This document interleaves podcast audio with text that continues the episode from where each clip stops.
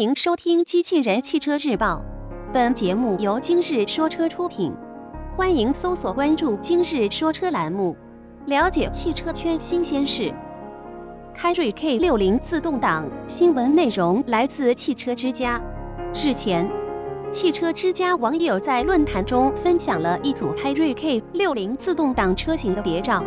根据之前的消息，新车有望在二零一六年内上市。据了解，凯瑞 K 六零是一款定位在凯瑞 K 五零之上的全新 MPV 车型。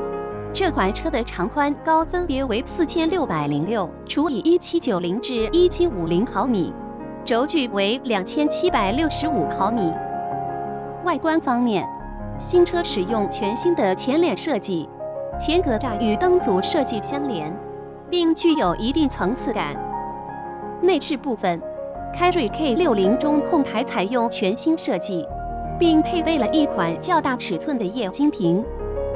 此外，新车还配备了一款全新方向盘和炮筒式仪表盘，整体设计风格相比凯瑞 K 五零运动氛围更强。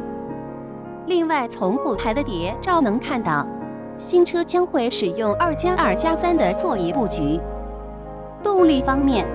新车搭载的是一台1.5升自然吸气发动机，最大功率为109马力，峰值扭矩为140牛米。在传动系统部分，匹配的是五速手动或自动变速箱。